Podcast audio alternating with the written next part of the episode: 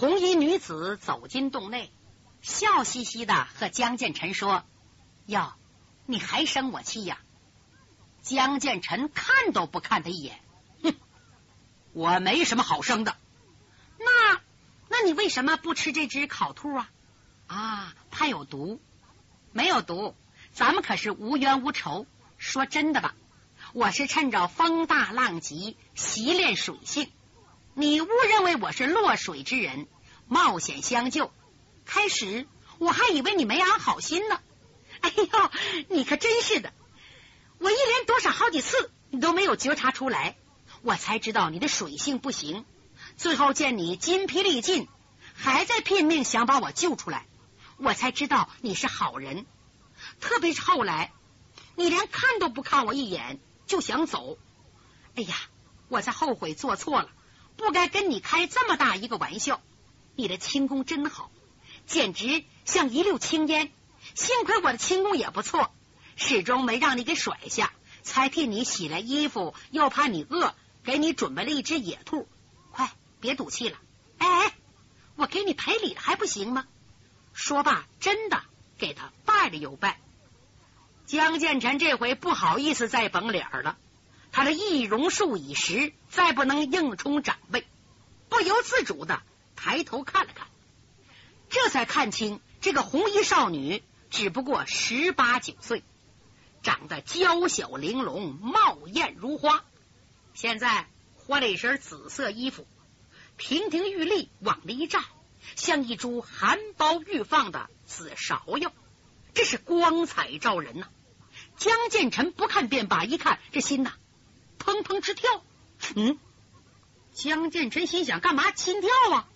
不行，他赶紧稳住心神，眼睛看大石头。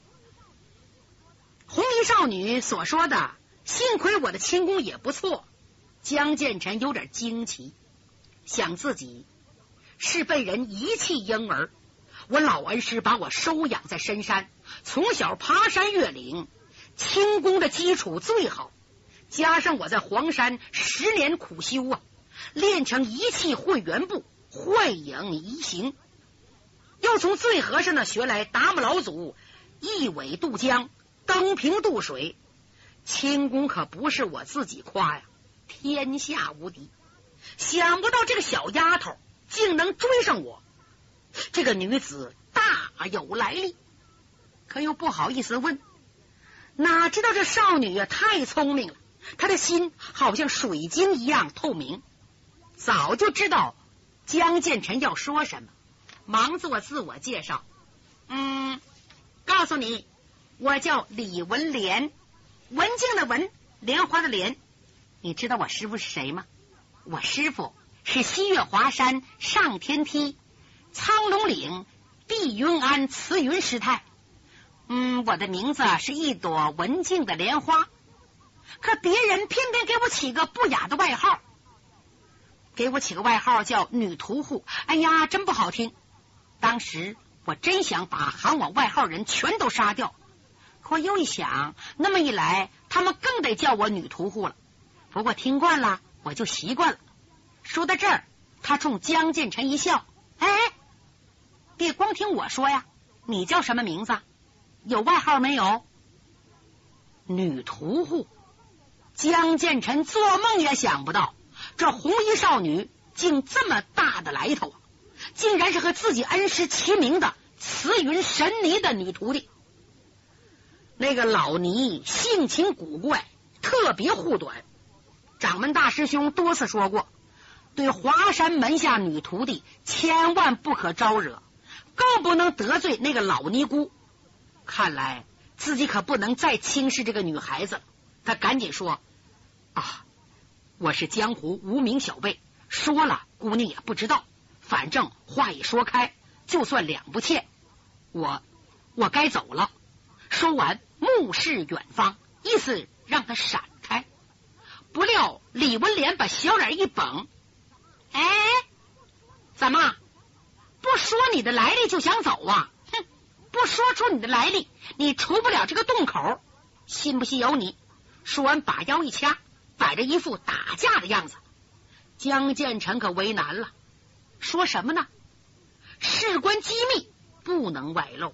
不说吧，看那样子还得动武。他真拿不准主意，怎么办好？李文莲又接着说：“怎么，你真不说呀？不说也行，我算喝出去了。我就一直跟着你，看你露不露你的行踪。”啊！江建成吓坏了，是他调皮难缠，说到做到。那样一来，自己的一切岂不都暴露了？他急中生智，嗯，为了安全走脱，我何不这么这么这么办？你既自报家门，我有什么不可的？说着，他伸手，好像是捡那个野兔，可没想到江建成的手伸出一半。猛然一翻腕子，嗨，伸出食指、中指，像闪电般的唰唰点了李文莲的软麻穴。李文莲当时就不会动了。江建成顺手把他拉过来，放在大青石上。姑娘，嘿嘿，你太厉害了，我惹不起你，没办法才使了这么一招。一个时辰后，你自会恢复身体。我是不得已而为之。再见了啊！在他说话时候，李文莲脸色煞白，两只大眼睛急得流出泪水。江建成不敢在这停留，也没考虑后果啊，噌窜出洞口，趁着天刚半夜，他一提真气，直奔北京而来。这回江建成可惹了大祸了，他自己不知道呢。把李文莲放在山洞里，你想他师傅能完吗？没个完！江建成一朝被蛇咬，三年怕井绳，再不敢和任何人接触，所以很快来到北京。当天找个客栈住下，次日早晨，按照燕日华所说的，先到御林军都指挥衙门，拿出燕日华送给他的魏忠贤亲手聘书，真灵验呐！当即受到了都指挥左光斗的亲自接待，并且马上派人飞报青阳宫魏忠贤。中午的时候，有个老太监带着四个卫士，牵着匹马迎接江建成，一直把他引到青阳宫的正殿。除去老太监陪他同坐，那四个卫士全退出去。江建成一看这所大殿。金碧辉煌，极为壮观。太监和宫女穿梭不断呢，校尉武士两相站立，殿阁楼台巍巍峨峨。江建成不由得暗骂皇帝昏庸啊！一个宦官成这么大气候，封他九千岁，无怪乎他想再加一千岁，当上万岁呀！就在这阵，外边唰。传来脚步声，眼看有八个金甲将士手拿长戈进入大殿，列立两枪。从他们的眼神充足、太阳穴鼓鼓着来看呢，这是魏忠贤的镇宫八将，果然个个威武雄壮、神威凛凛。紧接着，外边走进个大胖子，头戴王冠，身穿黄缎子蟒袍，呵。又白又胖，没胡子。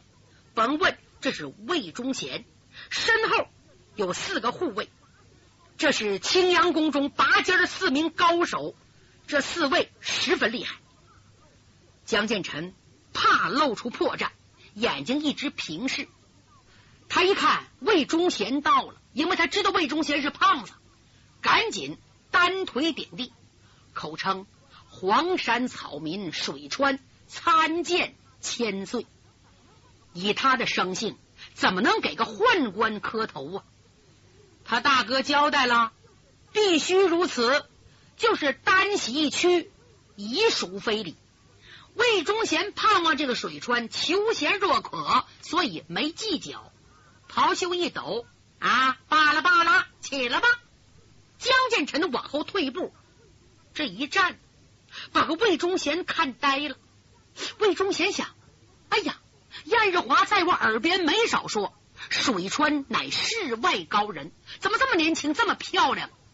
侯国英也说江建臣的武艺炉火纯青，登峰造极，比我青阳宫的人全强。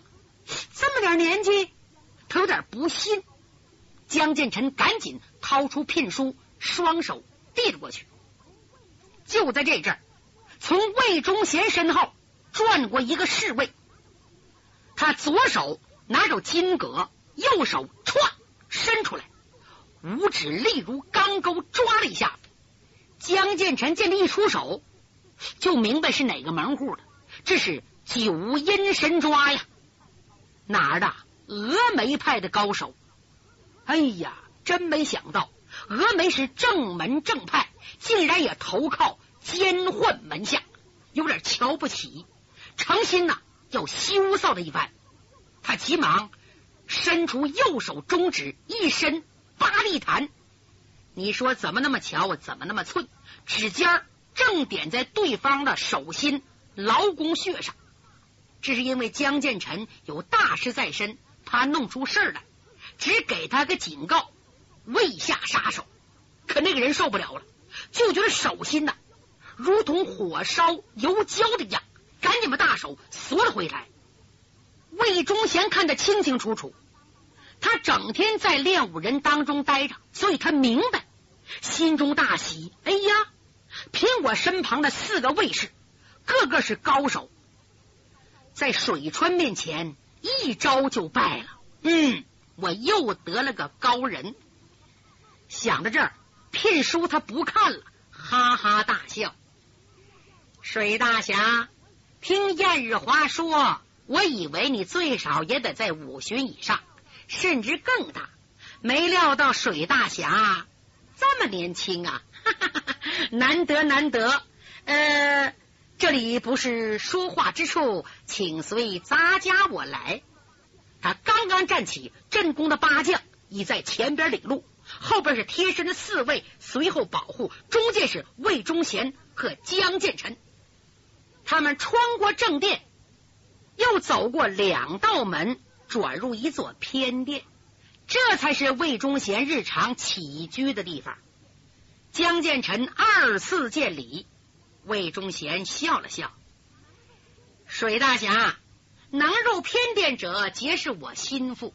你能得此殊荣，应当感谢我的干女儿侯国英啊！他已用八百里加急折报，说明一切，我才领你到此地。这孩子对一个生人这么热心，还是头一次。看来你要交好运了。说罢，微笑不语。江建成听出来他言外之意。不由得心中一跳，只可应付说：“哦，谢谢侯大人的知遇。”魏忠贤见江建成举止温文儒雅，武功又高的出奇，除了燕日华保举之外，又有干女儿慧眼清媚，一见面就引为心腹，破例在起居殿接待。他觉得没有什么可说的，急忙吩咐来人呐，传总管。是一声令下，外边走进一个人。江建成一看，进来这个人呐，有三十上下岁，面如银粉，长眉细目，鹰鼻海口，细腰炸背，顾盼之间透着一股十足的精明干练劲儿。书中暗表，这个人是魏忠贤当家侄子，名叫魏占奎，江湖人称粉面太岁。魏忠贤对他也很疼爱，他也以儿子自居，对魏忠贤死命报效。他是青阳宫的总管，总揽大权。不过这小子老看侯国英是个事儿，认为自己的才貌权势啊都属于上等人选。侯国英不嫁人则可，如果嫁人非己莫属。他不同意啊，聘请江建成。方才听守人说了，侯国英为了这个人，竟派人投书推荐。九千岁也破例把这人领到后宫亲自接待。特别是他来到里边一看，江建成绝世风姿，使他非常嫉妒，气他都忘了给魏忠贤施礼了。魏忠贤见他没有失礼，心里不高兴，还是忍了。九千岁，叫我有什么吩咐？呃，战魁呀，这位水大侠是燕日华保举的，又经过国英的特保。第一，免去一切审查；第二，受锦衣卫总俸禄的一切待遇；三嘛，出入青阳宫自由，不得限制。听见没有？嗯，粉面太岁听了，气个半死了。什么？一来？就给我提出三条啊！呃，老爷子，属下斗胆，请您收回成命。什么意思？因为本宫相无先例，特别是一三两条绝对不行。第二条嘛，你得看看他本事如何，才能给他俸禄。如果因他一个人破了青阳宫的惯例，怕全宫人不服啊！这小子。确实口才不错，把魏忠贤亲自教育他的事儿啊，反过来今天他都说了，使魏忠贤也无话可说。但是，一言既出，怎么能反悔呢？魏忠贤用手一拍桌子，都胆大奴才，还敢抗御不遵，念你是初犯，不加重责，速速按我的吩咐去办。啊！魏战奎见魏忠贤为了一个陌生人，竟不念熟知之情和往日功劳，对自己这么说话，不觉得火往上撞，把心一横。老爷子，孩儿是以大业着想，实难照办。如果你要这么做，就请革去我总管之职。您想啊，总管这个活儿多重要啊！他明知魏忠贤。给别人不放心，非他不可，故意的拿一把。魏忠贤可不糊涂，他怎么能为了江建成革去亲人，不觉得沉吟下来？就在这阵儿，外边有人喊：“小爷回宫喽！小爷回宫喽！”随着声音，侯国英带着燕日华和秦岭四杰，像一阵风一样走进偏殿。侯国英一眼就看见江建成了，哎呦，乐的忘了给魏忠贤见礼了，扑到江建成面前，无限柔情的说：“哎呀，你到底还是来了，呵，那个欢喜劲儿啊！”粉面太岁看的两眼喷火，突然他灵机一动，故意试探说：“哦，侯大人来了，是啊，你好啊，好好好，侯大人。”你来的正好，你看有这么件事，如果免去对水川的审查，给他总供奉待遇，任其自由在青阳宫出入，这样做妥当吗？这小子真奸呐！他不说呀，这是魏忠贤的命令，故意含糊其辞，出难题给侯国英做。他认为只要不说明是魏忠贤的意思，谅呢侯国英也能说不行。这样呢？就可以叫魏忠贤改变主张。他想的虽好啊，侯国英比他还奸呐。哦，是这么回事啊。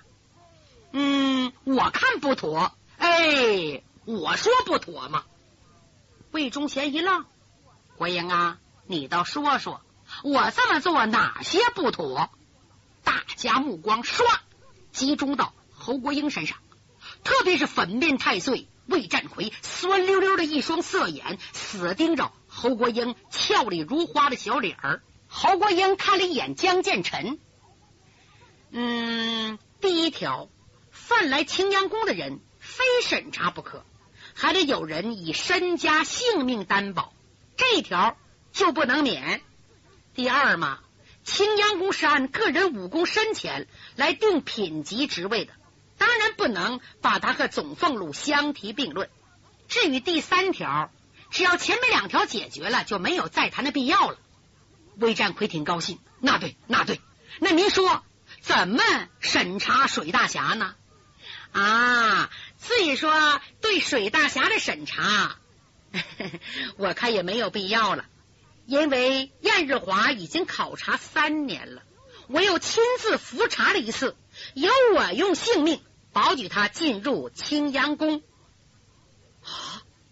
他这句话一出口，在场人都震惊了。江建成心中一沉，心想：他对我一往深情，哎呀，这可怎么办？可我是来卧底来了，为了社稷大业。哎，侯国英啊，我可对不起你了。只听侯国英接着说：“水大侠文才武功深不可测，马马虎虎定位必然屈才。我看这么办，把青阳宫在统领以上的人都叫来，和水大侠印证一下，包括总凤、四卫、八将、十八彪，以免大家不服。第三条就不用再提了。他是那么自信，江建臣。”用自己生命保举啊！这下把粉面太岁魏占奎要气死了。他狠狠的说：“哼，如此魄力，怎能服众？我只要当一天总管，此事绝难办成。”哟，怎么你敢挡行？如果我决定请老爷子撤去你总管之职务呢？魏占奎大吃一惊。他认为根本不可能，忙问：“撤我？谁来接旨？”侯国英用手指一指自己：“我，你。那么锦衣卫总督重任，你交给何人？” 他用手指一指江建臣：“我的职务由他代替。”啊！这句话，当场人全被惊呆了。偏殿内当时鸦雀无声。你别看魏忠贤虽是奸宦，却知人善任，不然的话呢，成不了这么大气候。他知道魏占奎只是一条忠实的狗，而侯国英才能帮助他成其大业，是一只彩凤。他对侯国英笑了笑：“好，我听你的，不过不用来那么多人。”嗯，有不服者可以自愿前来。今儿个水大侠刚到宫中，让他休息一天，明日举行，你看怎么样？侯国英得寸进尺的说：“老爷子，你错了，不该叫水大侠，应该喊他水总督。”哎，对对对，你说对。魏忠贤刚想改口，江建成赶紧过来拦挡：“且慢。”水卯刚到，寸功未立，我乃山野草民，怎么能担此重任？真要这样，我立即告退。哎，别家，那么水大侠，你想干什么？江建成心想：我是来卧底来了，我呀哪也不去，我不配担当任何职务，我就想供大人驱使，做你的护卫。要是不同意，哎，我只好回黄山了。啊！侯国英听这话太高兴，差点晕过去了。哎呦，想不到这水川认可当我的护卫。好，我听你的，那就不必等到明天了。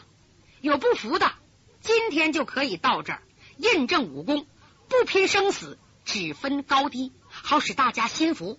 好，现在就准备。燕日华领命出去，魏忠贤也率领手下人跟了出来。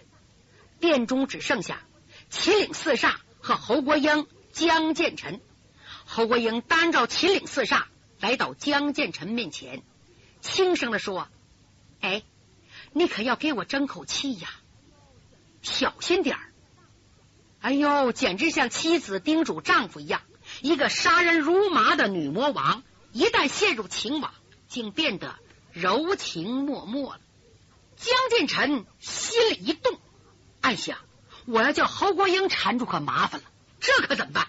就在这阵儿，侯国英领着江建成来到演武厅，江建成要施展绝技，会战十八镖。